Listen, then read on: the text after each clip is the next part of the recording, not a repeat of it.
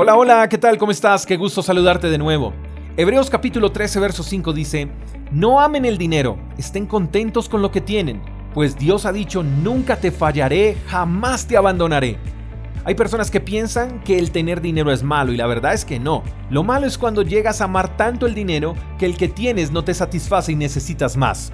Lo primero que Dios nos dice es que el dinero no debe robarnos la capacidad de disfrutar lo que tenemos.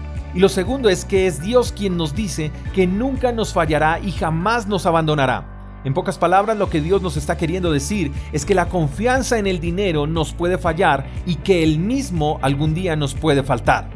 La ambición por tener más nos hace perder el valor por lo que tenemos. La ambición por tener más hace que perdamos el olfato de la sencillez.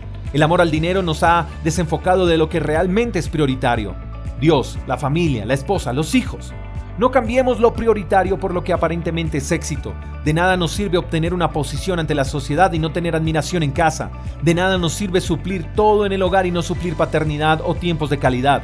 ¿Sabías que el amor al dinero nos hace creer que paternidad tiene que ver con mensualidad?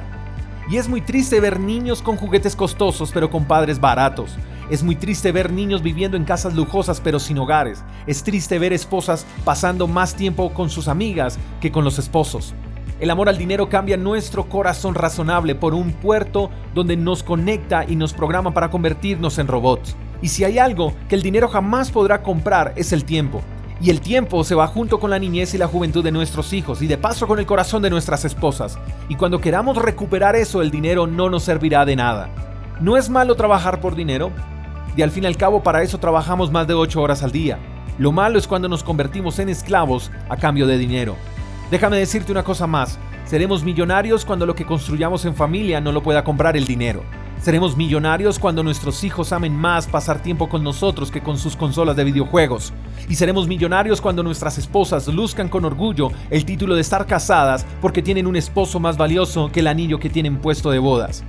Amemos lo que tenemos, trabajemos por una vida mejor, soñemos con un futuro maravilloso, pero que el dinero no compre lo que es importante, tiempo y familia. Amemos sin tener que pensar en cuánto dinero vale amar, porque el amor verdadero se construye, no se compra. Te mando un fuerte abrazo, espero que tengas un lindo día. Hasta la próxima. Chao, chao. Gracias por escuchar el devocional de Freedom Church con el pastor J. Echeverry.